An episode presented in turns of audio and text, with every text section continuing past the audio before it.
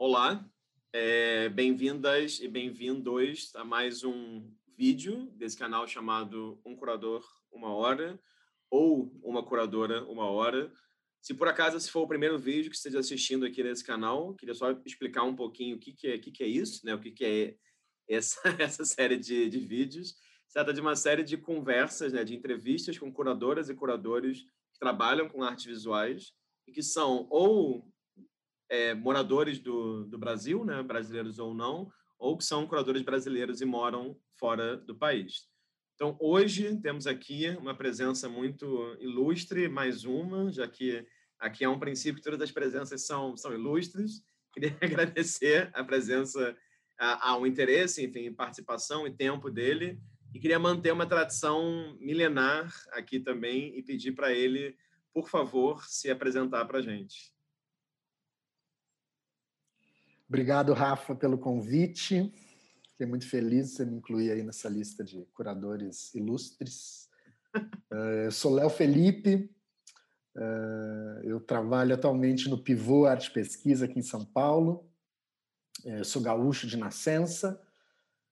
O que mais? Fazendo aquela biografia, né? Léo Felipe, abre parênteses, Porto Alegre, 1973, vive e trabalha em São Paulo. Maravilha, muito bem, muito bem, bem, bem objetivo, um milagre. Então, Léo, obrigado pelo tempo, enfim, interesse estar aqui conversando. É, queria começar, sim, também dessa forma, né? Eu até tenho que mudar essa minha frase quando falo isso para as pessoas, porque já falei isso mais de 60 vezes. Então, assim, queria começar do começo, de certa maneira.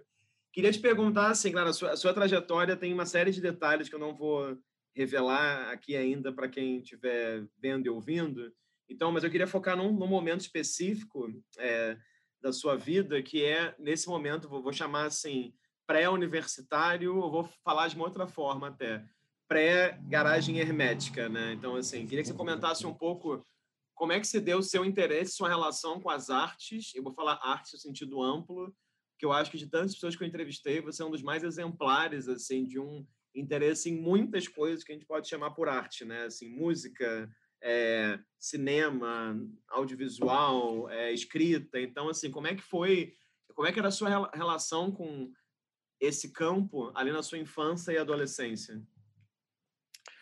Um, a minha família, eu me mudei de, eu sou meio mineiro, né? Isso é um detalhe importante. Meu pai, minha família, a família do meu pai é de Minas Gerais. Então eu morei em Belo Horizonte até os 14 anos e aí me mudei né? Meus pais se separaram e nos mudamos, então, eu, minha mãe e minha irmã, para Porto Alegre.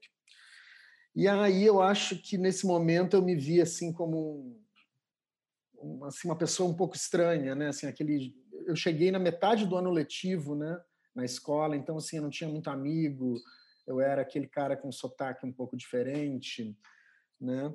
E aí eu acho que isso me levou a ter um interesse pela arte, assim, porque eu assim, como eu não tinha tanto amigo, eu, sei lá, via mostras de cinema e, sei lá, ia para um cinema no Instituto Goethe, né, uma, alguma mostra de cinema alemão, aí assistia duas, três sessões, né, assim, comecei a me aproximar um pouco daqueles colegas que eram mais gauche na vida, assim, né, menos menos certinhos. Eu acho que foi esse, essa mudança de, de cidade que me fez me aproximar desse dessa, da arte, né, num, lato senso, né.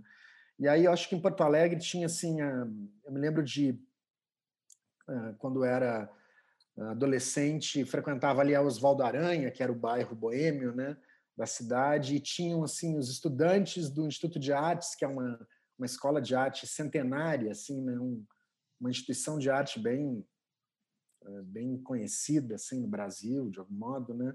Então assim tinham sempre umas festinhas lá no IA de noite e eu achava aquele, né, aquele ambiente assim, eu achava os, os, os meus amigos ali daquela situação boêmia de Oswaldo Aranha, meus amigos artistas que estudavam arte, eu achava assim que tinha um certo charme ali, né? Então acho que veio um pouco daí mesmo, né? Sei lá, interesse por leitura desde cedo, mas acho que foi essa mudança mesmo de, de Belo Horizonte para Porto Alegre que me talvez me distanciou um pouco de uma de um roteiro né, de vida mais burguês, mais convencional, assim, né? Não que a arte não possa ser burguesa nem convencional também, mas, enfim, talvez aí um, um tipo de, de linha de fuga, né? Desse tipo de, de roteiro. Uhum. É, e tem um dado, enfim, olhando aqui sua trajetória, estou até, até pensando exatamente por onde começar a, a, lançar as perguntas, assim, porque eu acho que, enfim, eu sempre tenho uma tendência, às vezes infeliz, de olhar as pessoas de maneira mais linear, né, de maneira mais curricular mesmo, né. E no seu caso, enfim, interessante que tem muitas zonas de contato, digamos assim, enfim, você, né, não foi um cara que, por exemplo, pelo que eu entendi, terminou o ensino médio, foi para a universidade certinho e seguiu ali, você teve uma outra trajetória. Queria, então, já começar te fazendo essa pergunta, é, porque, inclusive, né, na sua página da Wikipédia, tem uma parte enorme dedicada a isso, e acho que isso é bacana, especialmente que você mora agora em São Paulo, né? Há quanto tempo você mora em São Paulo já? Dois anos? Dois anos, isso. Dois anos. E não sei também até que ponto as pessoas te conhecendo em São Paulo conhecem esse lado que é essencial aí, né, da sua biografia. Então, claro que eu vou te perguntar sobre isso, que é o bar garagem hermética, né? Então, eu queria assim, já que você já começou falando aí que você criou uma relação uma certa ideia, né, assim, de arte e de, né, é, cultura de espectador, assim, enquanto espectador, né, visitando as coisas, já que você já citou aí como exemplo né, essa sua impressão de uma certa cena boêmia, queria que você falasse um pouco do que, que foi o bar garagem hermética é, enfim, o que, que significou ele para você? O que significa ele para você na sua trajetória? Então, quando eu tinha, eu comecei a trabalhar num banco muito cedo e aí, eu, quando eu tinha 19 anos, eu tinha esses, basicamente um amigo que é o Ricardo, que a gente, enfim, era amigo de fumar baseado e ir no cinema e, e ir no fim de século, que era um clube, né, assim, que os adolescentes da época mais underground frequentavam em Porto Alegre. E um dia ele falou: Olha, a gente, eu tenho um, um colega de trabalho que a gente tem uma ideia de pedir demissão dessa empresa que a gente trabalha e abrir um bar. Eu já tinha muito disco na época, né? Já colecionava disco e tal. E a gente queria que você fosse o DJ do bar. E eu, ah, super. Só que assim, eu já estava há três anos nesse, nessa situação de banco, assim, me, me vendo assim, achando que eu ia ficar para o resto da vida ali. Aí pensei, não, eu quero ser sócio de vocês. E aí pedi demissão do banco. E aos 19 anos, então, juntamente do Ricardo, que tinha 18 anos, e do Marcos, que era um outro, esse outro sócio, um cara de 24 anos que a gente achava assim um ancião, né? Assim, alguém que já pensava de outra forma e tal. A gente abriu esse bar que veio a ser um, um ponto muito importante para essa certa contracultura, vamos dizer assim, porto-alegrense. Né? O bar funcionou Quer dizer, o bar funcionou por mais de 20 anos, mas com a gente à frente ali dos anos 90, de 92 a 2000. E foi, assim, imagina isso, né? 92, 2000, para a internet, é um, realmente um outro mundo, né?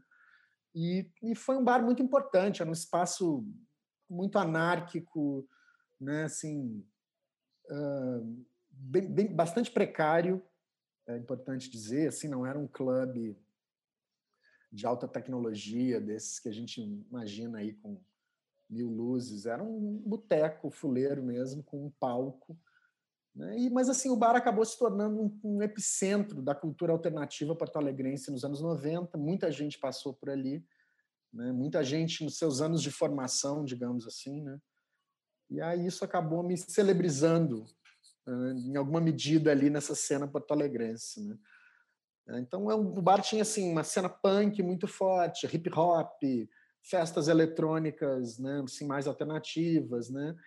E assim, é, o Porto Alegre nessa época era bem. ainda é muito ligado à ideia de rock gaúcho, apesar disso acho ter ficado como o rock em si, né, ficou algo um pouco ultrapassado assim. Mas de alguma forma foi um, um lugar onde assim, essa cena de rock gaúcho aí dos anos 90 foi muito intensa. Né? Então, artistas como Júpiter Maçã né, na, assim, surgiram ali no bar e fizeram seus shows mais memoráveis, né, assim, para 100 pessoas no bar. Então, foi assim uma experiência formativa adolescente, assim, ou pós-adolescente, né? É bem importante, né? Então, eu fiquei no, no bar dos 19 aos 26 anos, né? até que vendi né? Depois o bar ainda seguiu com outro proprietário por mais uma década. E essa sua experiência, claro, foi que também desembocou nesse, nesse livro, né?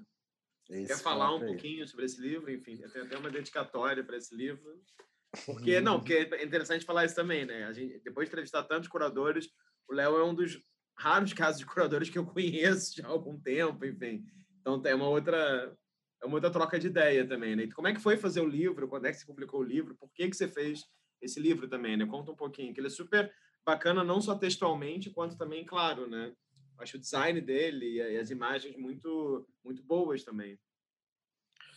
Então, tinha essa ideia, assim, a gente achava que isso era um, né, assim, um evento muito especial, né? E acho que realmente foi na vida de muita gente, é que agora, como passou muito tempo, né? As pessoas para quem esse evento foi um evento muito especial, acho que elas nem não têm mais ideias relevantes, assim, né? Mas, enfim, né, logo depois que eu vendi o bar, tinha essa ideia de que né, isso era uma coisa muito especial, que merecia ser relatada. E eu tinha, acho que, essa veleidade artística, literária, assim, essa vontade de escrever. E é isso, ah, Léo, você tem que escrever um dia a história do bar, você tem que escrever. Até que um dia, de fato, eu comecei a escrever a história desse, né, essa história do bar, que é uma narrativa assim bem, bem assim influenciada por esse tipo de literatura beat, né, que narra um estilo de vida boêmio, com sexo, drogas e rock and roll, né, assim, um tom até um pouco adolescente, né, assim, tem toda uma um, todo, é, toda uma linha, assim, né, todo um gênero literário, que essa literatura um pouco adolescente, de, de experiências de vida, experiências formativas, e esse livro é um pouco nessa linha aí, né, eu, eu, tinha uma ideia que se eu não contasse a história, alguém contaria, né? Era, era um, basicamente essa necessidade, assim, né? De, de deixar a minha versão desses fatos, né? Aí eu comecei a escrever esse livro em 2004, mais ou menos, uns quatro anos depois de ter vendido uh, o bar. Uh, eu tinha um blog, isso é um detalhe, talvez você não saiba, assim, era muito eu, eu escrevi o livro em dois momentos, assim, no primeiro momento Uh, depois eu parei o livro, ele ficou engavetado, aí eu retomei e finalizei ele em 2007 2008. E nessa época eu tinha também um blog. Eu era colunista num programa de rádio e tinha esse blog. Então eu lia os, os, os trechos do livro no programa de rádio, postava no blog logo após a leitura. Né? Isso, então, um momento antes de rede social, né? assim, outro tipo de comunicação via internet. Era assim, foi uma experiência muito interessante, muito legal. Então, assim, esses fãs do bar, essas pessoas que lá tinham então por volta de seus 30 anos, que tinham passado né, assim, a adolescência na, né, nesse bar, elas ouviam esse programa. Então, sempre teve um pouco essa aura de, de culto, assim, né, de nostalgia, de uma coisa afetiva muito grande no livro. Mas de algum modo, assim, nenhuma editora se interessou por, por lançar o livro, eu também não fui muito atrás, mas aí, dez anos depois do livro escrito, o Vitor, que é o editor dessa, dessa editora Publicato, que lançou o livro, me procurou, a gente acabou fazendo um projeto para lei de incentivo municipal e o livro foi aprovado e a gente conseguiu lançar. Então, foi de alguma forma, assim, um relato bem póstumo né, daquilo que tinha havia acontecido lá no início dos anos 90. Mas o livro se tornou um pequeno, assim, um pequeno hit em Porto Alegre. Casualmente, ontem, alguém me escreveu via Instagram dizendo que perguntou se eu tinha exemplares do livro, porque o livro já está custando 77 reais no, no mercado. Olha, é bom saber. Está tá bem guardado. É, você tem aí um pequeno, pequena raridade. E é isso. Aí a gente, eu, eu convidei o Diego Medina, que é um músico, um ilustrador, um artista que frequentava o bar na época. Ele fez as ilustrações, porque também era uma ideia de que a gente é um relato histórico, mas assim com uma pegada bastante ficcional, assim. Então não era a ideia botar ali as fotos de quem viveu, assim, naquilo, aquelas pessoas anônimas, né, assim que ninguém conhece. Então era a ideia era puxar bem para a fantasia mesmo. Daí essas ilustrações bem escatológicas do Diego. Né? É... Você falou uma coisa interessante aí. Você comentou que, claro, tinha o bar e você também começou, na verdade, trabalhando como DJ, né? Você foi convidado para pensar a discotecagem, Isso. enfim. Você cuidava da programação musical do bar também?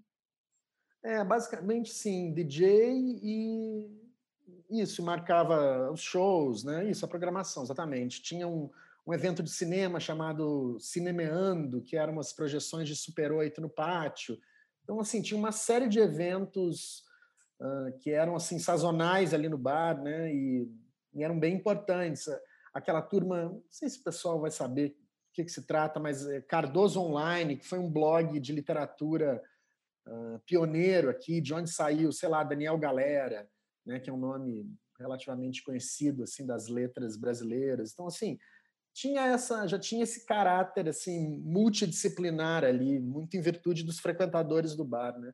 E eu de fato fazia além do DJ, além de ser DJ, a gente fazia essa programação do bar, né? Marcava os shows e etc. É, porque o que eu ia comentar, enfim, claro, tem todo um capítulo aqui que a gente já vai falar sobre que a sua relação com o rádio, com a televisão também, que certamente não é uma coisa nada comum, né? Assim, para 95% dos curadores que eu, que eu entrevistei, mas a gente já entra nesse capítulo. Eu queria falar de um, desse aspecto seu em relação com a festa, entre aspas, né? E mais do que com a festa, com o bar, né? Que, né? Assim, vou falar uma coisa vai parecer muito absurda, talvez, de dizer, mas enfim, todo bar, né, não deixa de também se configurar como uma espécie de uma instituição, né? Assim, a gente fala das instituições de arte, os bares também são instituições, são marcas, tem um lugar simbólico, enfim.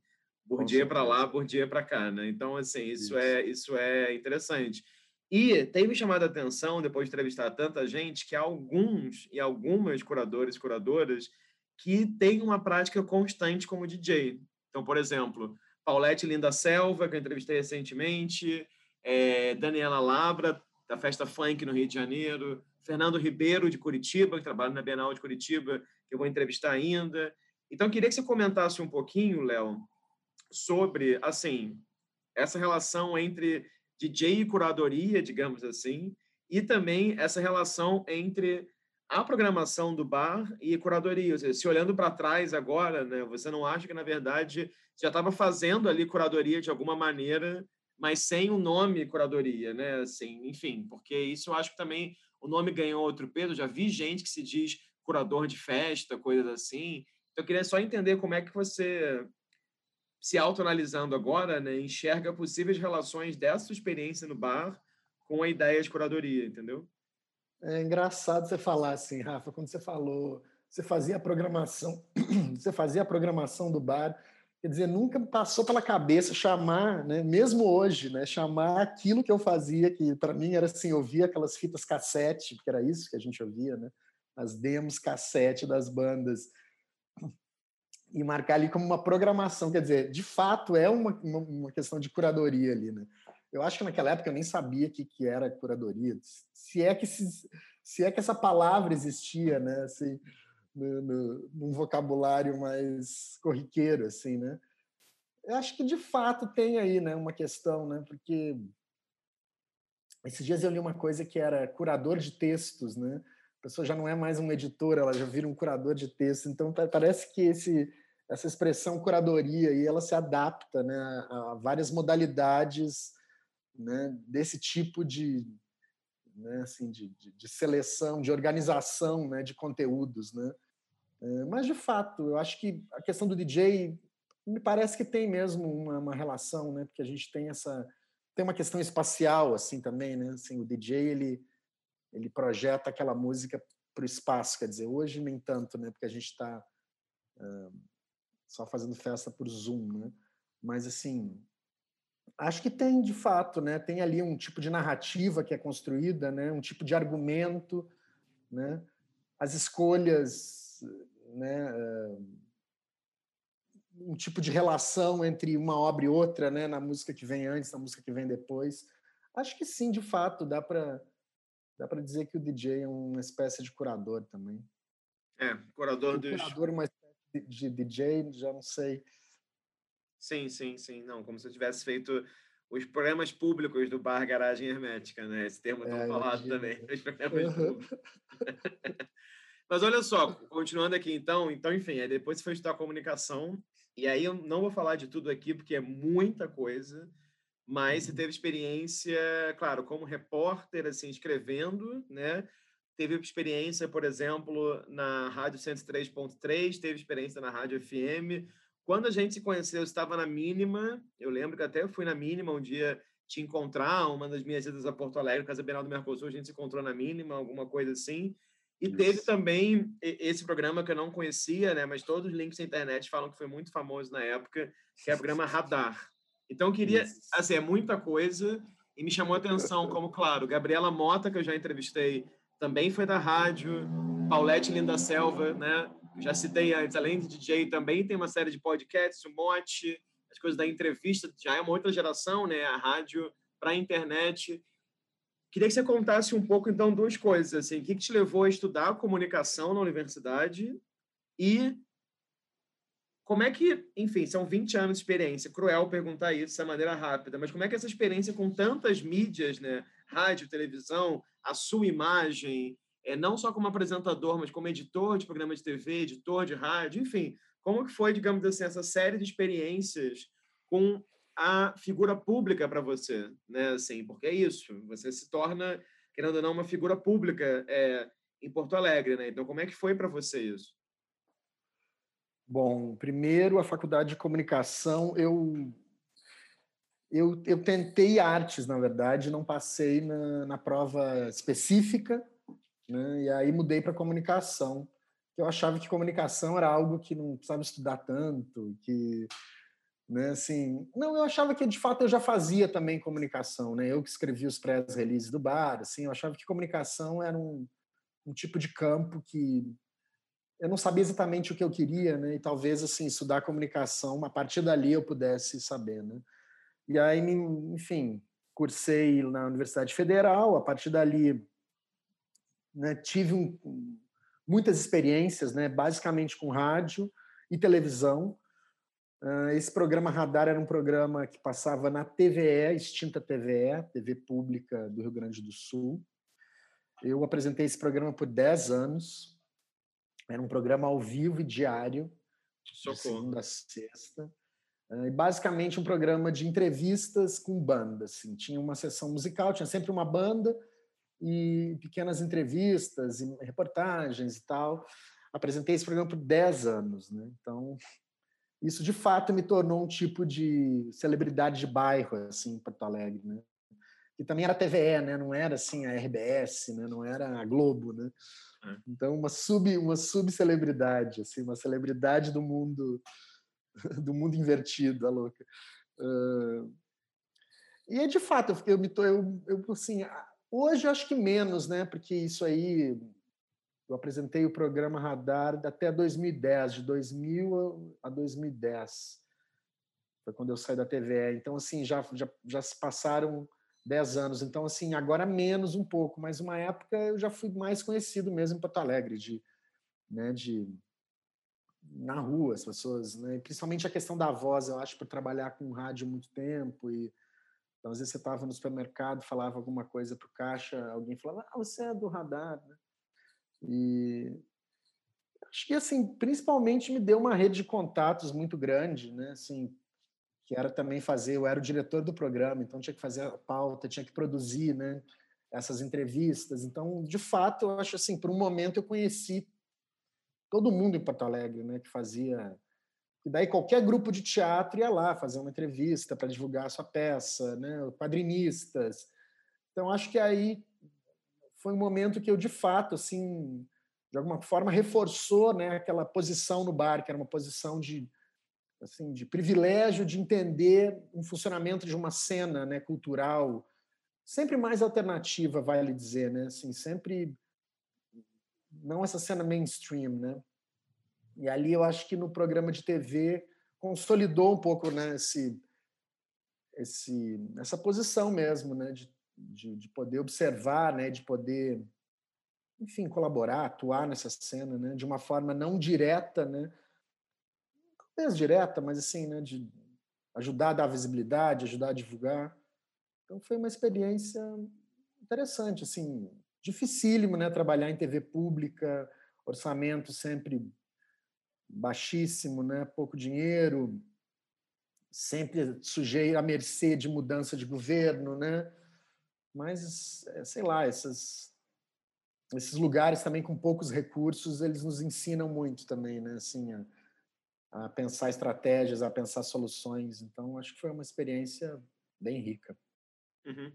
E, e, daí uma outra coisa que chamou a atenção, claro, né, é essa sua relação com, enfim, está falando sobre isso, uma relação sua com a música, né? Não à toa também o programa se chamava Radar, né? Assim, então, claro, você pensa mais num radar, essa ideia de você pensar, imagino que seja esse o programa, né? Fosse isso, enfim, novos artistas, artistas Talentos. mais consolidados, tudo isso, né? Assim, quem estava uhum. ali sob o radar. E aí, eu não sabia disso, mas entre 2006 e 2008, você assinou a curadoria da, de um festival, eu acho, da República do Rock, não é isso?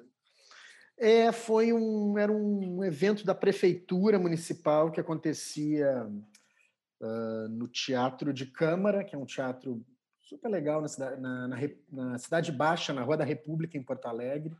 E eu assinava a curadoria desse festival, que era uh, basicamente shows semanais de bandas nesse teatro. Assim, foi assinava a curadoria e apresentava também, né? Porque assim, meu, meu lugar sempre foi esse também, né? De assim, fazia a direção do programa, mas era sempre um pouco aquela carinha que estava ali falando, né? E, como que era, como que, como que era e como que é o seu processo curatorial em relação à música, né? Ou seja, assim, são outras duas questões também, assim, o que que o que que você buscava nessas bandas e na sua prática como DJ também, né? Que depois você teve essa outra festa relativamente famosa em, em Porto Alegre, né? A Pulp Fiction também teve muito tempo no, no Ocidente. Queria te perguntar uhum. também como que, que te interessava, assim, que te interessa musicalmente ou enquanto DJ, enfim, porque eu acho também, mais uma vez, todo mundo que eu entrevistei aqui, aqui até agora, eu acho que você é a primeira pessoa que teve experiências com curadoria de música, né? Então, enfim, como que, que era isso para você? Rafa, eram outros tempos, assim, né? Eram outras discussões e hoje eu acho que é muito mais interessante, né? A gente tem uh, questões, né? Assim, a gente tem um entendimento, eu acho, hoje muito mais sofisticado, assim, do que são as coisas realmente do que naquela época Porto Alegre, década de primeira década de, dos anos 2000, né? Assim, tinha um, eu acho que musicalmente essas curadorias, enfim, tinha uma, uma coisa da cena rock, eu acho, né? naquele momento eu estava interessado em rock, né? Enquanto estética, enquanto né, produção simbólica, né? E então, assim, pegar, ia um pouco para uma pegada punk, né? Assim, esse rock com noise, né? Com ruído, né? E as curadorias, de alguma forma, também procuravam mapear um tipo de diversidade, né? Não sei se essa palavra é, é a correta, assim, mas tentar mapear outras expressões da música urbana, né? E, e, enquanto DJ, assim, eu sempre fui um DJ muito, não sei também se essa palavra mais é ideal, eclético, né? Assim, eu nunca, eu sempre recusei um pouco a questão técnica do DJ, assim, desse DJ que é o cara técnico que mixa pra caramba e tal. Era sempre um, era sempre mais focado no repertório e esse repertório era um repertório bem amplo. Tinha uma pegada de humor, assim, eu gostava de sei lá, de colocar uma música que não fosse dançante em determinado momento para quebrar, um, né, assim, quebrar as expectativas, é, uma coisa meio anticlimática às vezes, né? E mas engraçado, eu nunca vi muito isso como curadoria, assim, né? É curioso, você tá, você tá assim, você tá conectando o meu passado, assim, né? Pareciam outras coisas que eu fazia, assim, né? É, não, isso é bacana, esse, esse exercício também de é, dos nomes que a gente usa, né? E também, enfim, isso eu tenho aprendido muito com as entrevistas também, né? Assim, processos de escolha e seleção que muitos curadores fazem antes de trabalhar com artes visuais, ou antes de se proclamarem curadores, né? Já podem ser lidos também como, como uma espécie de curadoria. Agora, antes da gente começar a falar, claro, né, sobre outras questões aí, da sua relação talvez mais frontal, digamos assim, com as artes visuais, Queria falar desse outro aspecto seu que também tem a ver com comunicação, que é a sua relação com a escrita.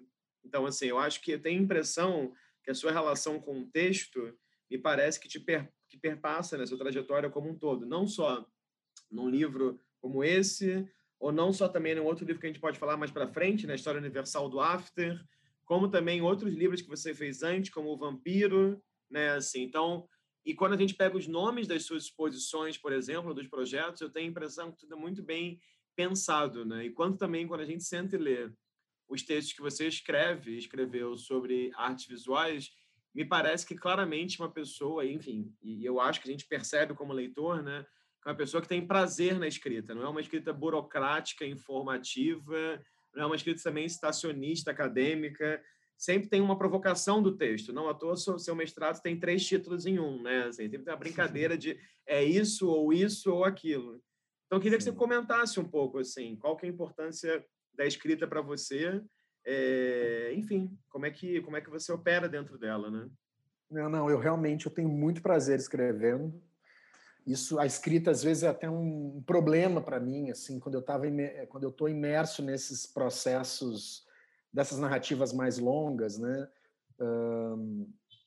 é algo muito absorvente, assim, é algo que eu fico antissocial, que eu fico com vontade só de escrever, né? E, e por outro lado, essa escrita mais é, literária, mais ficcional, ela acontece assim em momentos muito preciso, né? Por exemplo, agora assim, eu não tenho, né, eu sou um trabalhador das artes, assim, né? O meu trabalho é de, fato escrever, né? Lá no Pivô, produzindo releases, textos de todas as formas, texto de exposição. Então, assim, é, agora meu, meu, meu esforço, né, a minha a minha a minha energia da escrita está voltada para essa questão do trabalho. Então, assim, no momento eu estou sem produzir nada de ficção, nada desse texto mais teórico, texto crítico, mas de fato eu tenho muito prazer. Eu acho que é o que eu sei fazer melhor, né?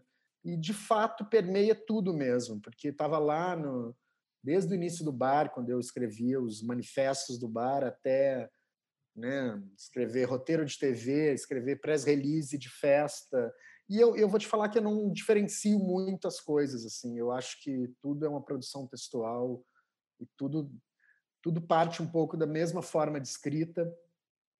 Eu gosto muito de usar o, o cut-up, que é aquele, aquela técnica literária muito usada pelo William Burroughs, né, que é basicamente uma técnica baseada em apropriação e acaso. Então, o Burroughs ele ele recortava literalmente, né? É uma, é uma é um uso da colagem, é uma transposição da colagem, né, do, do campo pictórico para o campo das letras, né? E eu nos últimos anos eu fiz muitos experimentos em cut-ups e eu acho que é uma técnica muito prazerosa e o cut-up é um tipo de oráculo também, porque é, tem a ver com interferir na matéria, na matéria e reorganizar a matéria é quase um tipo de xing, assim, né? No momento que você reorganiza aqueles símbolos ali, né? Então eu, em dado momento, eu fui quase um devoto, assim, falando entre aspas, né? Porque assim entender o Cutup como uma ferramenta mesmo, né? De produção textual muito potente. Eu quis fazer um doutorado chamado A História da Arte como Cutup. Eu cheguei a a me inscrever em Sussex para fazer esse doutorado lá, mas aí não saiu bolsa, eu acabei uh, desviando né, dessa ideia, mas eu ainda tenho um pouco esse projeto que é a gente entender como a gente pode contar a história da arte através de cut-ups ou em que medida o cut-up pode ser usado para para destruir a história da arte, talvez, né? Porque é um, é um é um tipo de criação que passa por um gesto de destruição, né? Que é literalmente você cortar a palavra, você tirar a palavra daquele contexto e, e reordená-la. E, e, de fato, eu acho que a escrita é... Se eu pudesse, eu só escrevia, assim, né? Se eu, se eu pudesse... Até, e até, assim, essa, esse tipo de vida, essa situação de, de isolamento, para mim, ela não é tão dolorosa, assim, ela... Claro que, assim, a falta... A, a festa, a, fe, a festa me faz muita falta, né? Mas, assim, a coisa de ficar em casa, escrevendo, assim, eu posso ficar, né? Eu posso ficar seis meses dentro de casa escrevendo que não, eu não vou sofrer muito, né? Claro que assim essa eh, esses processos de escrita sempre tinha um momento que eu ia para a festa, né? Que eu vou para a rua e, e volto, né? Então assim alimentava muito a escrita também, né? Então talvez aí também a razão de não estar tá produzindo tanto essa escrita mais autoral nesse momento. Agora, já que você falou já, enfim, sobre a história da arte, eu vou inverter aqui o que eu tinha pensado. Conta um pouquinho, então, sobre... Porque, assim, você, como você falou, você tentou entrar no Instituto de Artes da URGS, não aconteceu, você foi para comunicação, começou a trabalhar, enfim, é, com TV, rádio, etc, etc. E aí, na sequência, na sequência, alguns anos depois, você fez um mestrado em História da Arte na URGS, né? E é até bacana porque esse mestrado, se não me engano, num dos títulos dele, num resumo, não, eu não anotei corretamente aqui, mas você usa um termo que eu achei muito bom, que é sobre uma história roqueira da arte, né? E é baseado numa uhum. performance que aconteceu do Thelmo Lanes, não é? De 85. Isso, Thelmo Lanes e Rogério Nazária. Então, eu queria que você contasse assim, vamos lá, é, como que foi esse processo de estar academicamente vinculado a um departamento, né, um instituto, uma, enfim, uma série de professores como Mônica Zelinski, né, de História da Arte. E como que foi também, assim, é, esse seu casamento, né, entre um, um, um, desejo de pesquisa e uma vivência também sua, né, pessoal, existencial, com a contracultura, né, e esse campo da história da arte, né? Como é que foi esse processo de juntar coisas que, né, muitas vezes no Brasil e no mundo são vistas como sendo díspares, né? É, então, eu. Bom, talvez isso, você vai falar da, da, da Galeria Carta em qualquer momento, mas vou antecipar um pouco. Né? Quando eu saí lá do programa de TV, a Gabriela Mota, ela era diretora da Galeria Carta.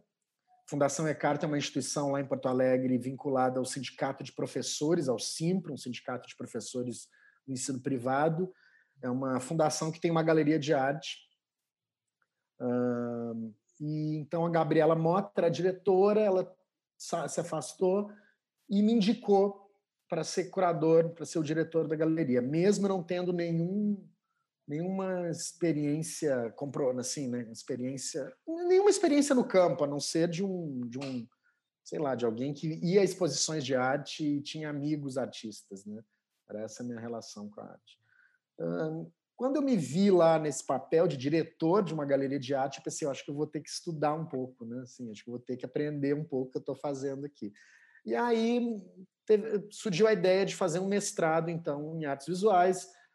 Juntava aquele desejo antigo de estar lá no Instituto de Artes, que era aquele lugar que eu achava, quando eu era adolescente, tão, né, assim, tão, tão diferente, tão legal, tão incrível, sei lá. Né? E e aí, o meu, meu, meu, meu, meu projeto de pesquisa, eu entendia que eu tinha que trazer, então, esse dado, esse dado biográfico, uh, esse dado da minha experiência de vida. Então, surgiu a ideia de fazer uma pesquisa que, que investigasse, então, as possíveis relações entre arte e rock, né? mas a partir de um estudo de caso, que é essa performance que aconteceu em 85 do Thelmo Lanes e do Rogério Nazari, que teve a participação da banda De Fala. Então, a partir desse estudo de caso, eu traço essa história roqueira da arte. Curioso que, aparentemente, Rafa, esse trabalho é um trabalho de referência no Brasil. O Mário Ramiro ele tem uma disciplina na ECA que chama Interações entre o campo das artes visuais e do rock, uma coisa assim. É, a minha dissertação de mestrado é a é o texto bibliográfico número um da, da disciplina, assim, né? Então, aparentemente, é um trabalho pioneiro mesmo, que né? E é curioso que, quando eu falava assim, eu falei para o Luiz Roque, por exemplo, eu acho que eu tive essa ideia de investigar arte rock. O que, que você acha? Ele falou assim: ninguém vai se interessar por isso. Ele estava falando especificamente do Instituto de Artes, né? Ninguém no Instituto de Artes vai se interessar por isso.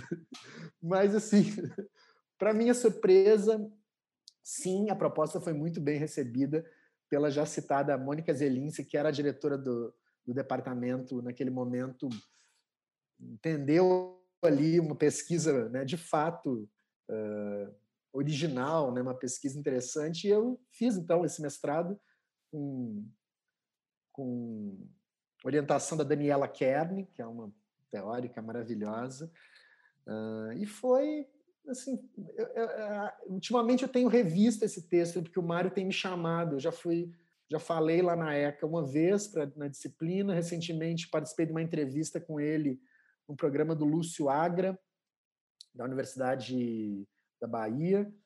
E, e é isso, eu tenho começado a ver, assim, a, a rever esse, esse projeto aí, a relê-lo, né, seguidamente. E que que era? E aí isso, aí eu acho que é esse momento que esses mundos aí aparentemente uh, díspares aí colidem, né, de tentar pensar essa história da arte roqueira, né, essa em que momento esse campo, esses dois campos se cruzam, né? E aí, enfim, aí a pesquisa tem, assim, fala desde capa de disco, uh, essas esses bares, uh, instituições né, desse campo da boemia, que também são instituições culturais, também são instituições de produzir arte. Fala muito de punk, muito de pop art, uh, Velvet Underground, né? Um, uma pesquisa bem histórica mesmo, né? localizada ali entre os anos entre meados dos anos 50 até meados dos anos 80. Tropicália, né? Elliot Sica, Yoko Ono, e assim vamos. Como que você enxerga essa relação entre, enfim, vou usar esse termo que talvez seja a melhor palavra, entre cultura pop, né, digamos assim, e arte contemporânea ou artes visuais mesmo, né? Assim, eu fico me perguntando assim, até que ponto em 2020 algum tipo de produção de, né, de, de arte visual ou de ou disso que a gente chama de arte contemporânea, né, que não seja que não que, que consiga não ser contaminada, digamos assim, ou contaminar a cultura pop, né? Então eu queria entender um pouco assim, como é que você enxerga essas relações, né? Enfim, e, e, e como talvez também a própria noção de contracultura, como você já deu várias palestras sobre isso, pelo que eu li, pelo que eu acompanho também, como que a gente pode atualizar ou redimensionar a ideia de contracultura nesse momento que a gente está das redes sociais, dessa, né, nesse momento de isolamento social ainda mais agora, enfim. Não sei, queria ouvir um pouco como é que você sente assim essas essas relações.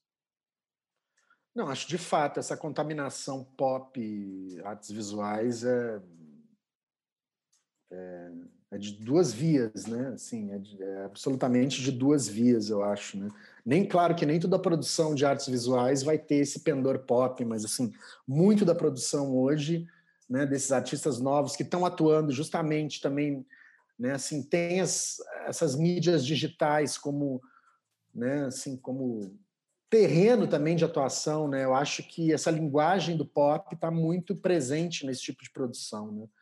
É, essa questão da contracultura, para mim, assim, eu com esses discursos agora, com essa ideia de decolonização que a gente tem essas, essas ideias super novas e muito potentes, né? Eu tenho eu já vinha fazendo uma revisão nessas ideias, né, nessas minhas próprias ideias, e agora à luz desse debate decolonial, acho que isso fica muito mais evidente, né? Assim, então é um pouco uh, assustador eu pensar que tudo aquilo que eu sempre amei até hoje pertence ao arquivo da branquitude. Né? Assim, talvez com exceção da música mesmo, né? o jazz ou né? o funk, né? mas mesmo assim isso já chega filtrado pela branquitude para mim. Né? Assim, quando eu vou ouvir jazz, ele já está assim, né? já é o jazz que foi absorvido pelo mainstream, assim, né? já é o jazz, já é o jazz dentro da indústria cultural, né? Então, assim, sei lá, eu, eu, falar de contracultura hoje é, é falar criticamente sobre essas manifestações, né? Mas ao mesmo tempo não desmerecendo-as totalmente, assim, né? Porque eu acho que eu, eu, eu, penso muito que esse lugar, essa, essa ideia da contracultura é, é, é esse lugar ambíguo entre, assim, para usar o termo situacionista, né? Entre o desvio e a recuperação, né? Esse lugar entre a recusa e a captura, né? A contracultura eu acho que está muito nesse ponto limite, assim, né? E eu acho que é muita vontade, assim, de uma classe média branca se aproximar dos corpos negros, da produção negra, assim, entender que, né, que esse, assim, querer se aliar a essa luta, sobretudo, né?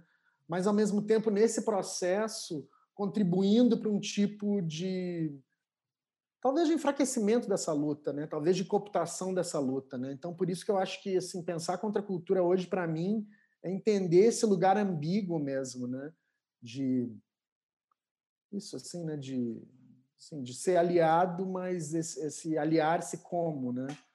E, e assim, eu tenho revisto muito né, essa, essa minha produção, né? Assim, essa minha essa minha migração para esse para esse terreno do, do, das festas, da festa eletrônica, saindo desse campo do rock, eu acho que tem muito a ver com isso, né? Entender os limites assim estéticos, éticos, né, desse campo do rock, né, que acabou se tornando, né, assim, quer dizer, o rock já nasce como uma apropriação cultural, né? Mas assim, em algum momento lá nos anos 60, ele pareceu ser um tipo de de veículo também para contestação, de veículo para recusa, de veículo para luta política, né? Mas hoje, né, passados 50 anos lá daquelas experiências de 68, a gente vê que não é bem assim, né? Então, sei lá, eu fico sempre assim revendo, assim lendo essas coisas que eu li tanto que foram tão importantes para mim, entender que lugar elas estão hoje, né? De que que elas estão falando mesmo. Então, assim, é um pouco desafiador no mínimo, assim, né? Você olhar para essa tua produção toda de um passado ali e colocar isso em xeque de alguma forma. Né? É um processo de, de revisão contínua, né? diária, enfim, revisão tanto das coisas quanto de si mesmo. Né? Agora, eu te perguntei sobre isso da contracultura, e claro, também tem a questão do punk, digamos assim, né? que também permeia muitos falas, textos, enfim. É, e seus projetos também curatoriais. Né? Por isso que eu toquei nisso, para aí sim falar mais de frente da Galeria Carta, né? Quando a gente se conheceu, foi na Carta, salvo engano, em 2014, na exposição do Jorge Soledar, que fiz a curadoria lá, e que, enfim, Jorge é super artista de Porto Alegre também. É, é, e você ficou uma temporada longa, né, Carta, né? Ficou entre 2011 e 2018, e daí, antes, claro, de começar a entrevistar, eu fui entrar no site da Carta, comecei a ver todos os projetos, as imagens, porque o site da Carta é muito bom também, que tinham lá documentação. Então, eu queria que você explicasse um pouco, assim, como é que foram esses sete anos lá como curador barra diretor, não sei qual era o termo exato que você, qual não, o nome exato da sua função, e queria que você explicasse para as pessoas também como é que era o processo de funcionamento, né? Porque havia um edital e havia também alguns projetos dos quais você assinava a curadoria, né? Então, como que era isso e que novos desafios você teve quando você se deparou, né, perante um espaço, uma arquitetura e essa nova responsabilidade, digamos assim, de pensar um programa mais voltado para as artes visuais, né? É, enfim, era um programa voltado para as artes visuais, mas como você falou, essa ideia da música sempre teve presente, né? Assim, vários projetos tinha envolvia a presença de DJs, né? Alguns projetos, pelo menos, né? Uh, o funcionamento era assim, eram dois editais anuais, né? E acho que a gente, a gente realizava acho que seis exposições, seis a oito exposições anuais, né? E os outros projetos eram ou eu convidava algum curador ou eu próprio realizava curadoria. Eu acho que eu demorei alguns anos a, a assinar curadorias mais regularmente, assim, né? Então a primeira exposição que eu fiz chamava Objeto Som, era uma para investigar a arte sonora, né? Investigar som, né? Então, ou seja, já tem essa ideia da música, do ruído, né? Do som, pelo menos, né? presente, né? a gente realizou alguns projetos interessantes lá. Teve essa Um Firme Vibrante Não, que era uma exposição para discutir contra a cultura a partir de uma coleção de arte correio. fizemos um projeto lá chamado X, em 2016, que era para... Era quase um manifesto antirracista, assim, diante assim de manifestações racistas da mídia local, da mídia gaúcha, a gente fez essa exposição que era para justamente marcar a Ecarta como um, um espaço que estava alinhado à luta antirracista. Né? Então, foi uma exposição com três artistas apenas, o Moisés Patrício, o Rafael RG e o Vergara, com a foto Poder. Né? Mas, assim, o mais importante dessa exposição é ela teve um, uma espécie de núcleo educativo, eu trabalhei junto de uma historiadora chamada Fernanda Oliveira e a gente montou uma biblioteca dentro da Galeria Carta, com aproximadamente 50 títulos que debatiam questões raciais, colonialismo, racismo, cultura cultura afrodiaspórica, cultura afro-brasileira. Uh, enfim, né, N, assim, uma, uma, uma, extensa bibliografia, e a exposição, então, era apoiada em programas públicos, basicamente rodas de conversa, né, que aconteciam regularmente naquele espaço. Né? Então, a galeria se tornou um, uma sala de estudos, na verdade. Né? Eu, eu, eu, lamentavelmente, a gente não tem muito registro desse projeto, mas ele foi um projeto bem importante. Eu, e assim, quando eu mudei para São Paulo, que eu entendi assim, o que, que é o que, que é o sistema das artes, assim, né? o que, que é a coisa, né? Em Porto Alegre, assim, eu era quase um trabalho assim uh, comunitário em alguma medida, assim, um trabalho para a comunidade de artistas gaúchos, né? Artistas locais, assim, aí não só artistas visuais, mas isso, a galera da música também, os DJs, né? Claro que eu, eu entendia que tinha que haver um furar aquele bloqueio, né? Já tem uma distância que que dificulta, né? Uh, que dificulta as trocas, né? mais, mais profundas lá no sul. Então, assim, mesmo assim, tinha sempre algum curador que era convidado, como você participou, algum artista, né? A gente procurava também uh, trazer alguns nomes uh, do cenário brasileiro, ou mesmo estrangeiros, né? Mas era basicamente um espaço voltado ali para aquela produção local mesmo, né? E eu acho que foi importante, assim, é, era um espaço antes de eu chegar lá era bem conservador, assim, quer dizer, a Gabi, a Gabriela fez umas exposições mais interessantes, mas de resto era um era quase uma extensão do Instituto de Artes, na verdade, né? E quando eu, quando aqueles sete anos que eu fiquei lá foi uma coisa totalmente outra, assim, né? Eu buscava artistas que não necessariamente tinham passado pelo Instituto de Artes, né? foi uma experiência muito boa para mim, assim, de, assim, de basicamente aprender o que, que é isso, né, da curadoria, né? assim, entender o quão complexo é esse, esse trabalho, né, essa função, porque, assim, é, é mais uma vez essa peça inter, intermediária, né, entre a instituição, entre o artista, entre, sei lá, a mídia, né, assim, entre a esfera pública, então eh, foi eu tenho só assim, eu acho, assim, eu tenho gosto de ter trabalhado no ECART, tenho carinho para aquelas pessoas que estão lá até hoje, né, num sindicato de professores uh, que poderia, sei lá, estar tá usando aquela verba para pagar churrasco para os associados, mas não entenderam que fazer uma galeria de arte era uma forma interessante de usar aqueles recursos. Foi uma experiência boa. Ótimo. Não, porque queria também, assim, justamente é, fazer algumas perguntas sobre, sobre né, projetos que você fez lá, porque me chamou muita atenção olhando é, essa série de registros de, de exposições. Claro, esse caráter efêmero de muitos projetos e essa relação com a música. Então, eu queria te pedir para você comentar um pouco como é que você criava projetos como esse, né? Como você falou aí, Objeto Som, Kino Beach, The Dance Party, também era uma outra exposição que tinha esse aspecto.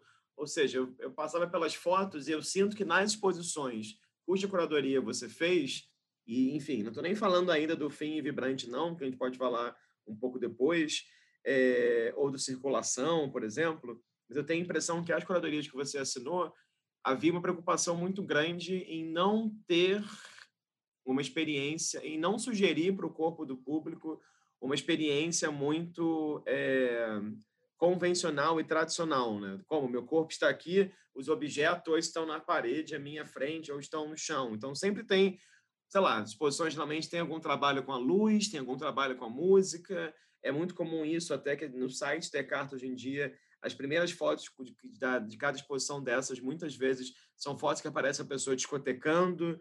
Então eu queria que você contasse um pouco assim, como é que foi esse esse processo de conceber esses projetos e de lidar com a instituição também, né? Porque tenho a impressão que tanto, enfim, de antes você não vê muitas imagens, mas que depois da sua presença lá também, a instituição foi ganhando um outro formato, né? Que parece um pouco, olhando rapidamente, um formato que dialoga de outra maneira com uma certa tradição de cubo branco, de exposições de artes visuais, enfim. Então, como é que era, assim, trazer esse, esse know-how, né? E essa, e essa, e essa esses aprendizados todos do campo da música, né, e do campo da festa para uma galeria como é Carta, né? Talvez, Rafa, fosse porque eu não sabia como fazer, né? Assim, né?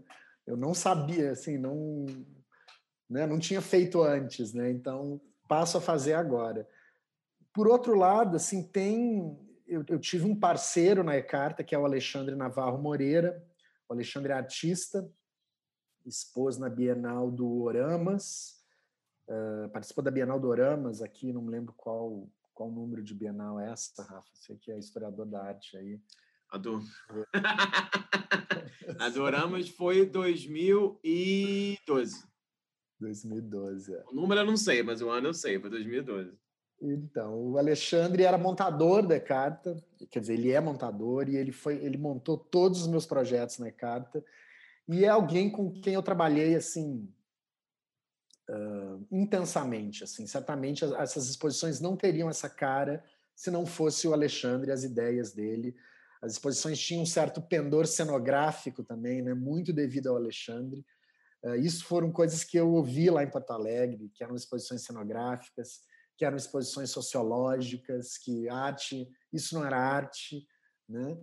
Uh, e, e eu, isso, assim, e, e, eu acho que por não saber mesmo, por não, por não ter interesse em, em assim, em, em né, experimentar mais uma vez uma exposição de cubo branco, né? Uh, então esses projetos eu acho que surgiam da co colaboração, isso é um fato, né? Ou Alexandre ou o Jorge Buxdricker que foi meu parceiro nesse projeto Firme Vibrante Não, junto do Alexandre, né? E, sei lá, acho que surgia de muito, sei, assim, muita conversa, assim, conversa no bar, né? Basicamente isso, a gente vai para o bar e, e, e, conversa.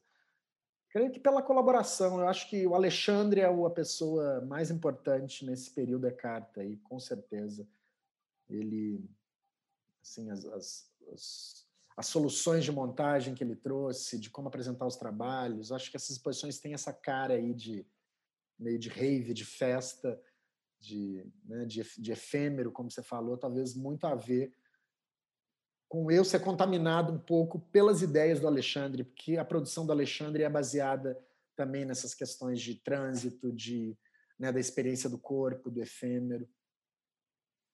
E então Conta um pouquinho especificamente, então, sobre um filme Vibrante Não, porque eu acho que, enfim, eu não vi a exposição presencialmente, mas eu vi fotos dela não só na carta, como também fotos dela em Pelotas, se não estou enganado.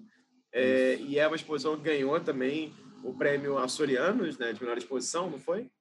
Foi, e ganhou. queria que você falasse um pouco, porque realmente eu lembro que na época, acho que até te falei isso, me chamava a atenção não só pelo título, como pela maneira de pensar o espaço, como pela isso é muito bacana pela lista de artistas, né? Porque era uma lista de artistas que apontava para muitas direções.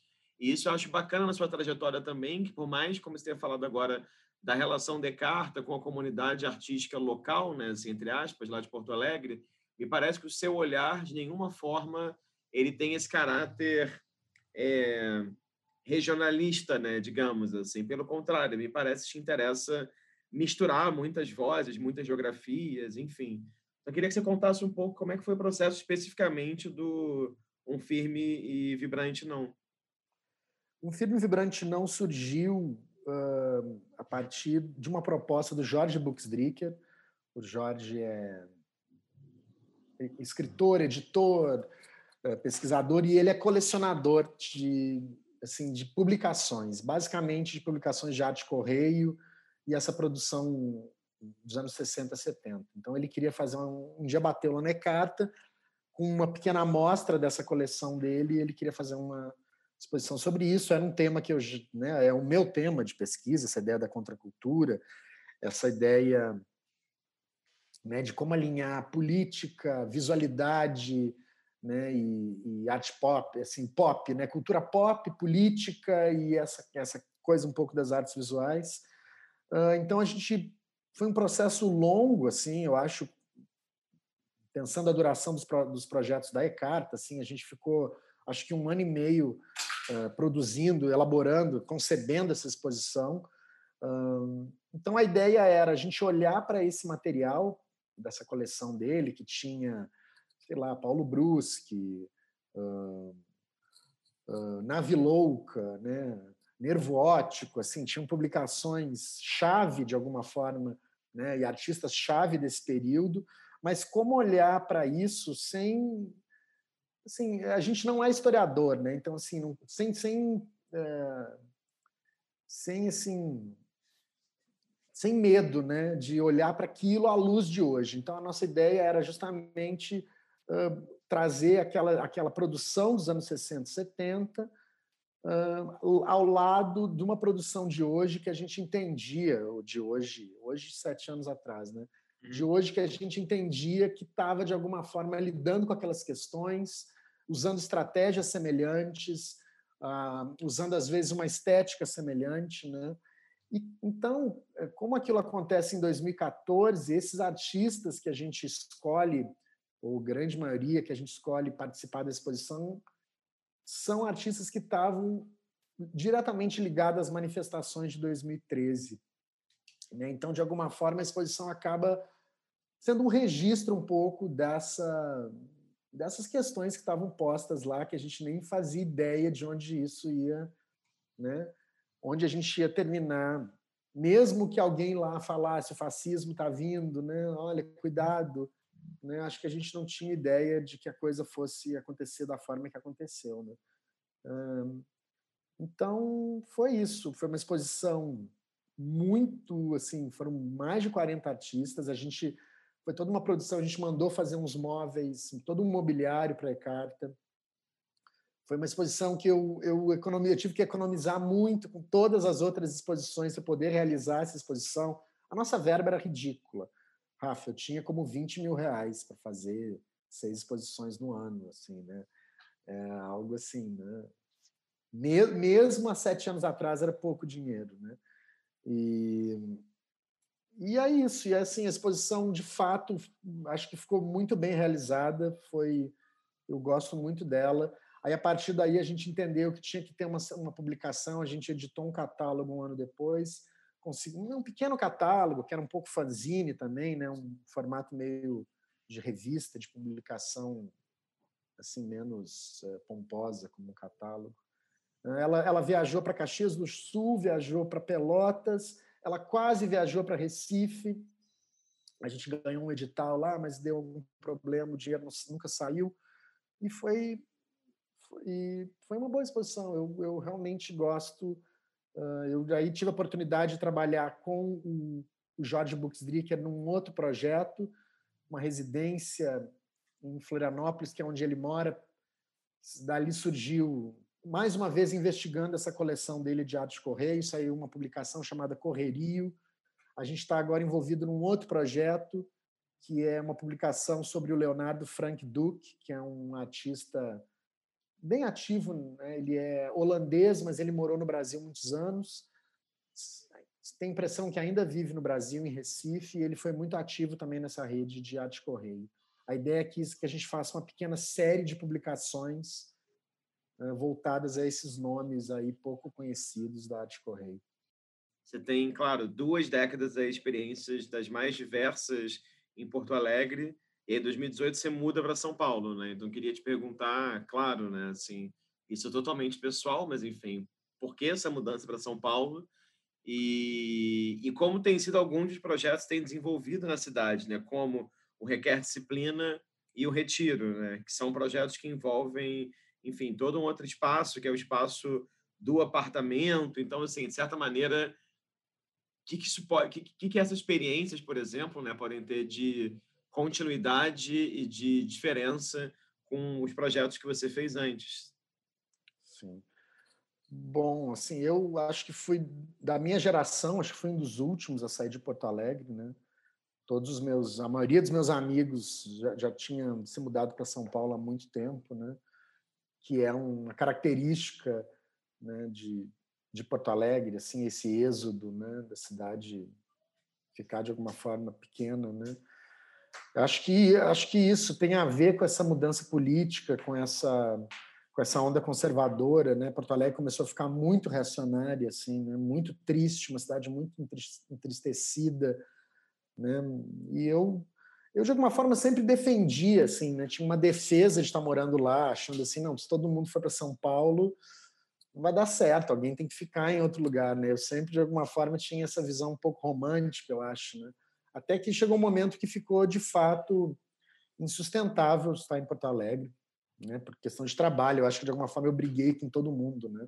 Inclusive com a Ecarta, assim, né? Briguei e já fiz as pazes, mas né, uma, uma coisa de, de, de atritar mesmo, de de friccionar assim, né, demais e aí chega um momento que ninguém quer mais você lá, né? Assim, ninguém. E aí estou em São Paulo há dois anos.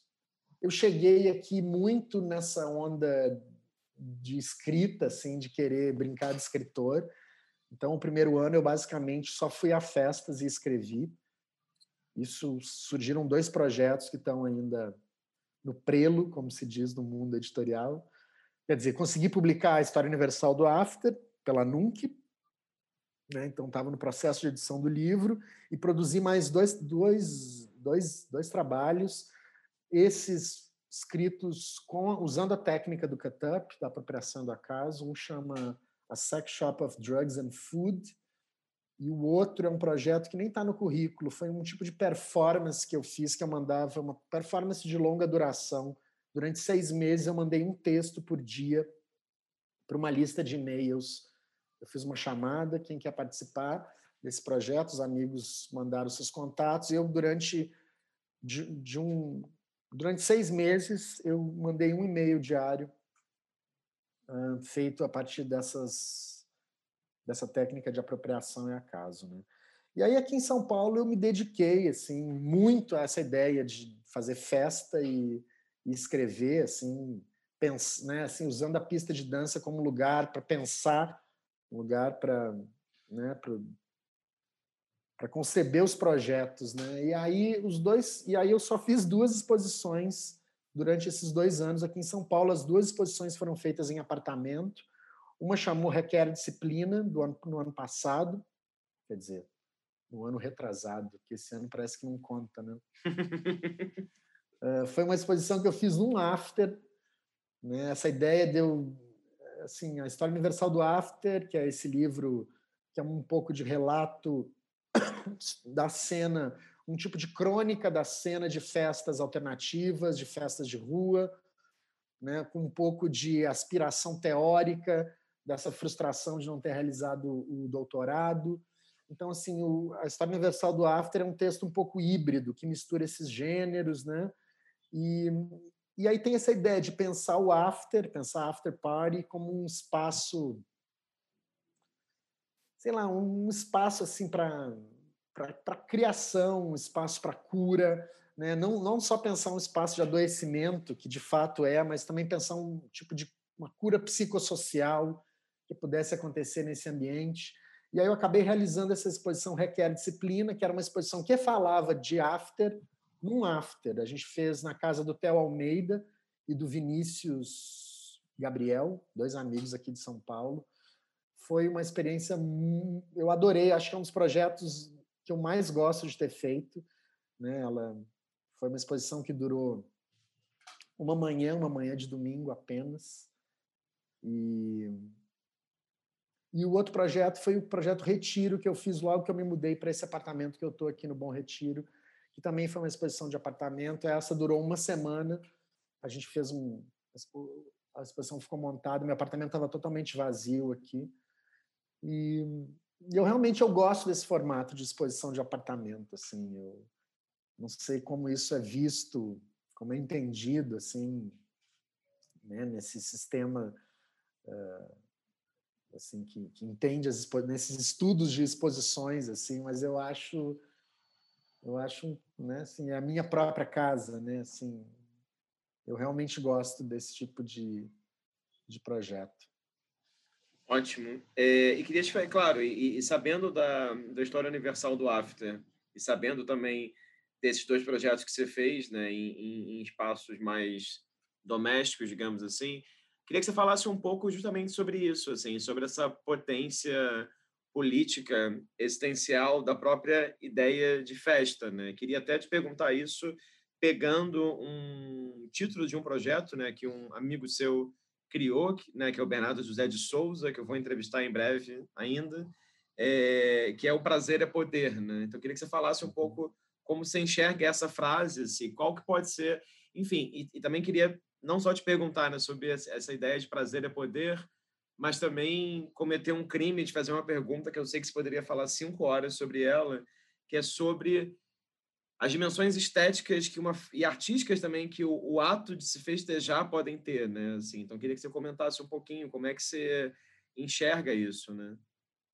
Não, eu enxergo de uma potência gigante, assim. Me parece às vezes que, sei lá, muitas das questões que a gente trata aqui nesse, né, assim, no campo da arte mais institucional, elas são vividas de uma forma muito intensa na festa, né? Assim essa, essas questões estéticas, políticas, relacionais, né?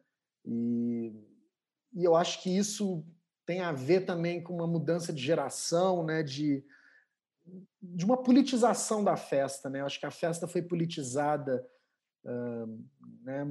Principalmente nesses ambientes que eu frequento, né? De cultura alternativa, assim, de, de entender o quão político é o, é o prazer mesmo, né? Assim, exatamente essas questões, né? E porque não sei, acho que na festa é esse lugar, isso talvez possa ser um pouco uma ideia um pouco romântica, mas é um talvez seja um lugar assim onde essa barreira de classe que a gente vive aqui no Brasil, essas essas barreiras de classe brutais, pode ser um lugar onde isso se dissolva um pouco mais, né? Pode ser que depois eu volte para casa e essa barreira se erga novamente, mas assim, se eu quiser, se eu tiver vontade né, de furar essas barreiras, eu acho que a festa pode ser um lugar onde isso pode, pode vir a acontecer. Uh, eu acho que tem uma dimensão assim essa festa técnica de, de arte de arte total de obra de arte total né usando a expressão wagneriana lá de Gesamtkunstwerk eu acho que a festa, essa festa techno, ela fala um pouco disso, né? Ela fala um pouco dessa mudança de dessa mudança de modo de não digo modo de produção, mas de estruturação da produção capitalista, assim, né? De do capitalismo industrial para o capitalismo para esse capitalismo pós-industrial que a gente está vivendo agora, de, né? De, de eu nem vou falar trabalho imaterial, né? O Paul Preciado diz que não existe trabalho imaterial, né? Ele fala que é o trabalho úmido, né? Que ele usa a expressão do, né? assim, da secreção do suor do trabalhador, da secreção dos trabalhadores do sexo.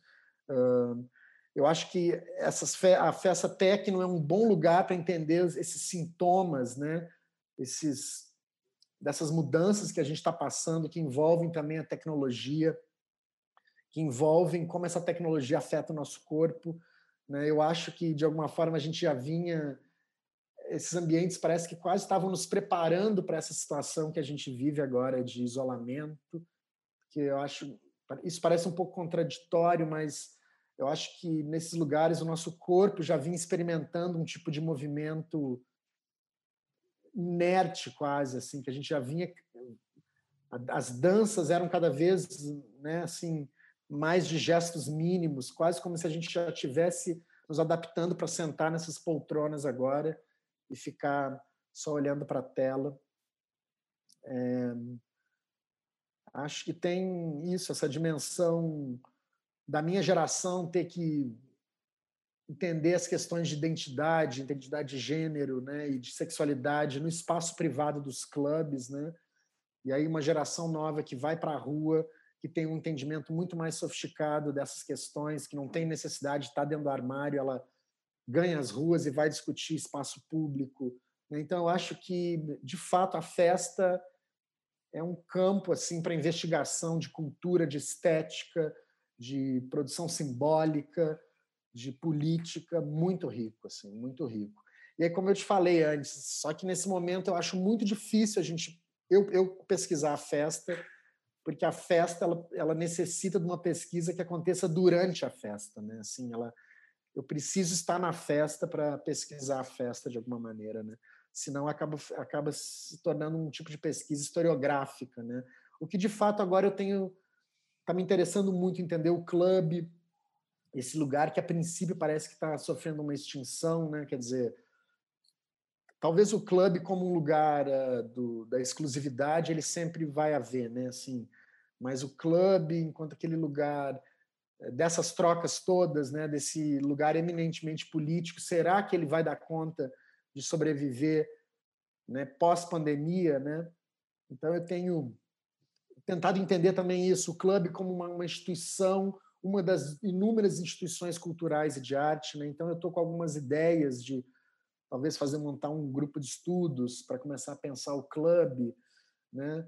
pensar até que ponto essas eh, pode ser com pode ser uma forma de arte, né? Assim, o prazer, a festa pode ser uma forma de arte, mas é isso.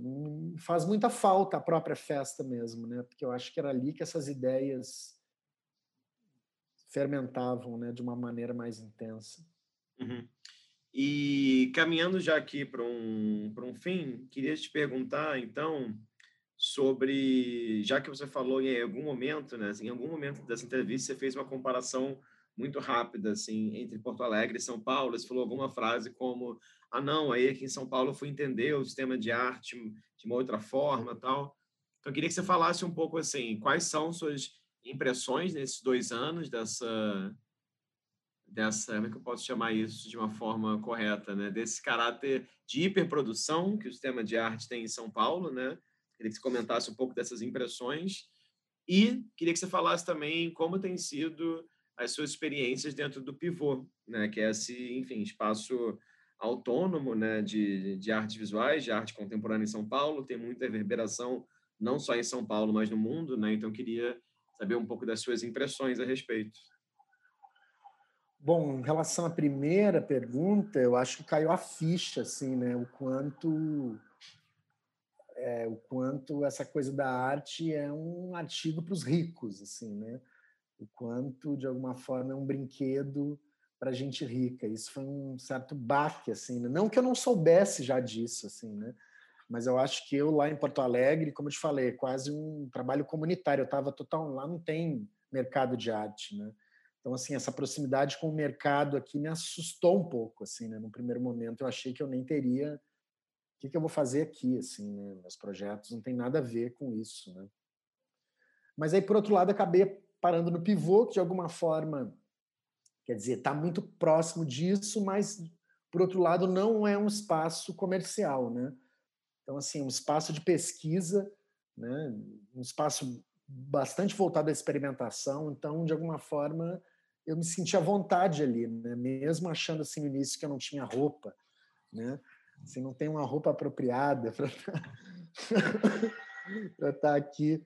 Uh, apesar disso, eu acho que é um lugar que eu me sinto muito à vontade. E, e atualmente a gente está com uns projetos muito interessantes. Eu acho que o Pivô conseguiu, né, durante essa pandemia, uh, sei lá, entender o que, que, que, precisava ser feito de alguma forma, assim, né, entender, talvez olhando para sua própria trajetória, né, entender o que, que, que era preciso ser feito. Então, a residência, né, o programa de residências Pivô Pesquisa, já teve uma mudança no início do ano, que foi a gratuidade do programa, que já mudou drasticamente né, o tipo de artista que se apli que aplicava para o programa. E agora, devido à pandemia, com o fechamento do espaço, eh, essa residência foi adaptada para um modelo remoto, né? o que então mudou mais ainda, assim, mudou de fato muito, muito radicalmente o tipo de debate, o tipo de artista participando. Então, isso está sendo muito interessante acompanhar, ter assim o privilégio de trabalhar com curadores como Gianni Lima, como Clarissa Diniz, agora o Tiago de Paula Souza está curando uh, o terceiro ciclo. Então, assim, é um, para mim está sendo um aprendizado imenso. Né? A Diane Lima cura o projeto Pivô Satélite, que é outro projeto super interessante, trazendo nomes muito, né, com ideias muito contundentes assim sobre a produção artística. E aí esse debate racialização e decolonidade muito profundamente né, assim, isso é o cerne do debate hoje, né? Então eu acho que lá no Pivô eu estou num lugar de escuta. Para mim, assim, a curadoria esse ano tem sido basicamente ouvir, né? Eu né, acho que assim, ouvir, aprender para aprender a instituição aprender. Eu acho que nesse momento a gente está vivendo isso, assim, de a instituição aprender, né? E a instituição se reorganizar, a instituição se rever, né? Então isso para mim está sendo muito bom, tá podendo acompanhar a produção dessa, desses jovens artistas. Tem uma cena de artistas no Rio agora, muita gente participando da, da, da residência agora que eu fico abismado assim com a qualidade da produção, com assim o nível do debate, né? E, e, e, assim o entendimento, assim, eu acho que esses curadores negros eles têm um entendimento muito realista assim do que, que é o sistema das artes e né? E o que, que significa estar nesse sistema. Então, eu tenho está sendo assim muito bom, muito gratificante mesmo uh, poder né, a oportunidade de trabalhar né, e, e, viabilizar projetos dessa galera aí. É, não, eu só ia comentar isso porque é interessante pensar a trajetória que tem sempre essa relação com é, com esferas de espaços independentes, né? Desde, enfim, espaços privados, né? Desde o bar garagem hermética até, claro, Ecarta, que tem uma relação com o sindicato ali, mas até onde eu entendo não é também, né? Assim, um espaço Sim. público, né? E agora o, o pivô também. Né? Pivô. Né? Então, acho que tem esse dado todo que ele é, é, é interessante, né? Eu só ia, eu só ia, enfim, eu pensei em fazer uma última pergunta, mas você já comentou um pouco aí, né? Que também me chama a atenção ver como, diferente de outros curadores, toda a sua trajetória é muito relacionada com pessoas jovens, né? Assim, não necessariamente de idade, mas de produção. Então, você pensa assim, né? Imagino que desde o garagem, quanto o radar, quanto também o Ecarta, eu acompanhei os editais e muitas vezes artistas fizeram suas primeiras individuais ali também, é, como, como, por exemplo, agora no, no Pivô, né? Então, eu pensei em te perguntar, já que também né, você está aí numa. Claro, você é um cara que tem bastante experiência, né? São assim, três décadas né, trabalhando com cultura, com música, artes visuais, etc. Como que você enxerga, né? Assim, como é que. Não vou te perguntar como é que você enxerga a, a, a, juventude, não é isso que você acabou de falar agora, mas queria que você comentasse um pouco como que você se sente, né? Assim, de ter tido esse privilégio, digamos assim, de em três décadas lidar com a gente jovem de maneiras tão diferentes, entendeu? Assim, como é que como é que isso te constitui também como como ser humano, né? É curioso, Rafa, acho que você fez uma observação uh, precisa mesmo da minha produção. De fato, eu estou sempre uh, mais próximo, né? Assim, sempre muito interessado nessa produção jovem. Eu acho que eu sou um pouco vampiro, né? Nesse sentido de né, Você assim, tem um livro com esse nome, pelo menos, né? Então já, já temos né, aí. Assim, de, de, de, entender aí que tem uma, uma, uma, uma, energia vital assim, né? a, ser, a ser absorvida. Eu acho que os jovens têm essa, sei lá, essa sabedoria a priori, assim, né? Assim, que é uma sabedoria que não passou pela experiência, né? Mas, mas é um tipo de sabedoria, né? E a minha relação, então, com essas pessoas, eu acho que é é sempre de muita troca, porque eu, de fato, eu não fico numa posição de ficar cagando regra, de ficar. Até porque eu não me sinto assim, eu, eu, eu me sinto sempre um pouco um, far, um farsante em tudo que eu faço. assim. Eu, de fato, eu não me sinto curador. Eu preciso te confessar aqui no final do programa, assim, né? Uh, a assim revelação bombástica. Jornalista, assim como eu não me sentia jornalista, como eu não me sentia músico, como eu não me sentia DJ, assim, apesar de estar atuando nesses campos, né? E aí, assim, com, essas, com essa galera mais jovem, eu acho que é sempre, eu, eu sempre aprendo demais, né? Eh, eu tenho, eu fico pensando assim, até quando, e assim, claro que o lugar da festa era o lugar onde essas, onde essas trocas aconteciam, né? Onde eu isso, assim como eu falei dessas barreiras sociais, essas barreiras etárias na festa, eu acho que você consegue rompê-las mesmo, né? Que afinal, sei lá, seis da manhã todo mundo dançando frito, é todo mundo igual, assim, né? Assim, tirando, não, não sendo ingênuo nesse igual, né? Mas ali tem um tipo de tem uma energia, né? Tem uma é isso, né? Tem uma energia e, e e assim, eu, mas eu penso assim, até quando, aí assim, quando eu ia a festas, né, porque agora não vou fazer seis meses, sei lá, até quando eu vou aguentar, né? Até quando eu vou ter saúde, ter energia física para estar tá nesses espaços, para poder uh, para poder uh, estar sujeito a essas trocas, né? Esse tipo de troca, né? E aí tá lá, por sorte, eu acho que, por exemplo, o Pivô Pesquisa é um lugar que tem esse tipo de energia também, né? De artistas super jovens, né? E, às vezes eu pensava que talvez eu tivesse que dar aula, porque daí da aula você vai ter contato com os jovens, mas aí da aula não é não é a mesma coisa, porque tem aí uma, uma certa simetria, né? Nessas posições, você sabe, né? E, e... o que era que você tinha perguntado mesmo? como é que isso como é que isso te constitui assim como pessoa, né? Essa esse lado vampiro. É, acho que no fim é um Peter Pan, assim, alguém que recusa envelhecer, alguém que não aceita a própria idade, talvez passe por uma coisa um pouco assim também. Me constitui nessa medida, assim, de, de me achar, na verdade, que eu tenho 22 anos, entendeu? Assim, de, de não entender que eu tenho 47 anos de idade. Maravilha. Bom, tomara que você continue aí na sua, na sua boa síndrome de Peter Pan, que eu acho que é, que é que é importante também. Isso aí é fazer um outro comentário, assim, que eu acho que é, que é bacana nesse sentido, que é pensar também que, sei lá, muitos desses artistas, né, quando se fala da ideia de contracultura, ou mesmo do firme vibrante não, muitos trabalhos mostrados eram de artistas que, quando fizeram os trabalhos, eram muito jovens também, né? Então, acho que isso é isso. curioso, né? Sei lá, o Cildo, é, enfim, não vou lembrar se todo mundo estava na exposição, mas é curioso como parece realmente um tópico que te atravessa, né? Assim, então isso é muito. De fato, não, e até os, os artistas contemporâneos também, né? Assim, eram, sei lá, o, o, o, Bicho, né? Um dos primeiros filmes do Luiz, assim, de fato, eram primeiros trabalhos mesmo. Que eu acho que é, é onde está essa ingenuidade um pouco, né? Um pouco dessa ingenuidade juvenil, né? Esse romantismo juvenil. Ótimo. Vamos então mostrar aqui a imagem que você trouxe? Vamos ver se vai travar tudo ou não, que ela obviamente vai casar muito com o que a gente está falando aqui. Queria que você comentasse um pouquinho por que, você escolheu essa imagem e por que, que ela é importante para você. Então, você me perguntou isso, foi uma pergunta, assim, casca grossa, né? Assim, uma, né? Selecione uma imagem que seja importante para você. Eu, assim, passou pela minha cabeça N imagens, né? Na hora eu estava ouvindo Prince, eu pensei, não, vou botar a capa do disco do Prince. Né? Aí, não, não, vamos, vamos, pensar outra coisa. E aí, no fim, eu cheguei nessa imagem, é uma foto da Ive Maiga Bugrimenko.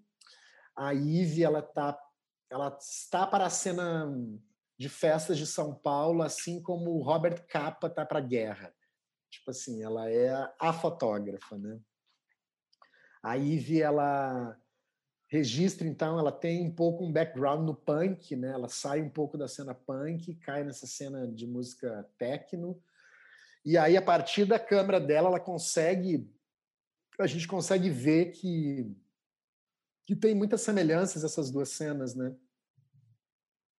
Essa cena foi tirada em alguma festa, eu acho que é a festa ODD, não tenho certeza.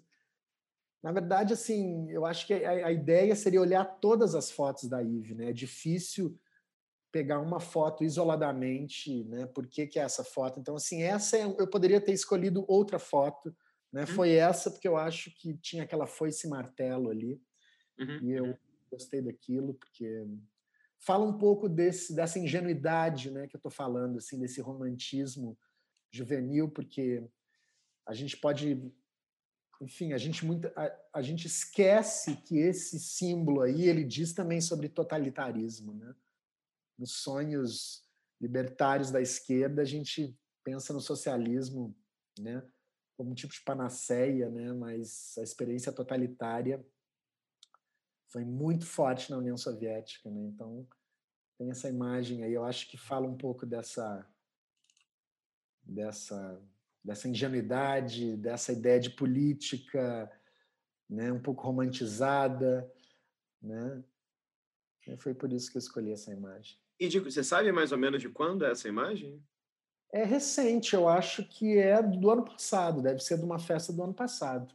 Uhum, uhum, uhum. Não, porque eu acho muito bacana, assim, acho, acho uma super imagem e acho, claro, é ótimo ter a foice e o martelo, o leque de um lado, um My War escrito ali, a, a né, né, My War que está escrito ali no, é, fundo, parece. Uhum, e aí fiquei pirando também nesse vazio dela, né? Esse uso do branco, né? Assim, como que isso também, assim, é quase como se fosse uma fotocópia da fotocópia da fotocópia, né? Assim, e eu fiquei, Total. enfim, não conheço o trabalho, trabalho dela, enfim, e, e, fiquei pensando depois de te ouvir falar tantas vezes sobre festa, sobre efemeridade, né? Como parece que talvez seja um ótimo registro de festa justamente por isso. É quase como se fosse um, né, um glimpse, né? Assim, um lapso, assim, uma imagem assim que passa rápido, que não mostra tudo, enfim. Parece é. que sabe esse movimento, né, da luz do farol, né, que parece que lança claro. a luz rápido e tiraram uma foto ali, né? É curioso porque agora eu olho para essas imagens da Ive assim e não sei, me, eh, nostalgia foi um dos, uma das dos sentimentos ou uma das sensações que eu tive logo no início da pandemia, assim, de ficar com muita nostalgia desse momento da festa.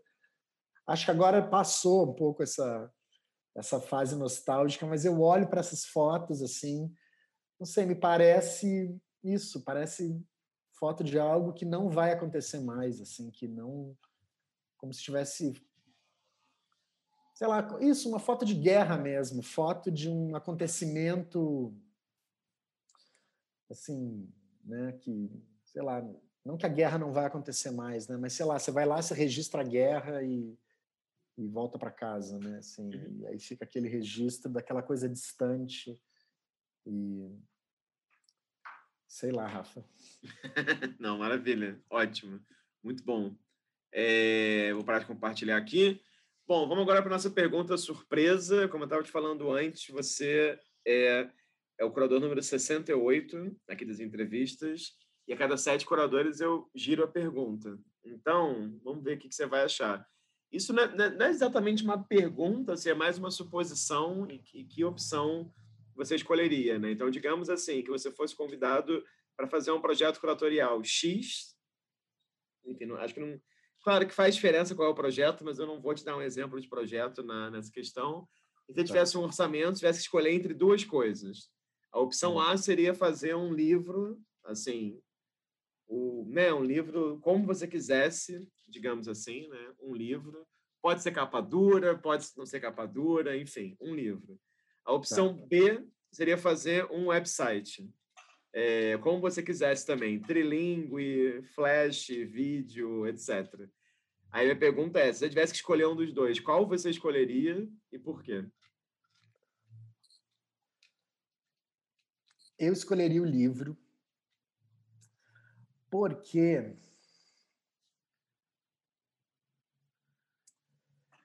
Não sei, porque eu acho que eu tenho uma relação já com o papel, né? Assim, da arte correio, do, do fanzine punk, né? Então, assim, eu já tenho um, assim, um amor, um fetiche pelo papel.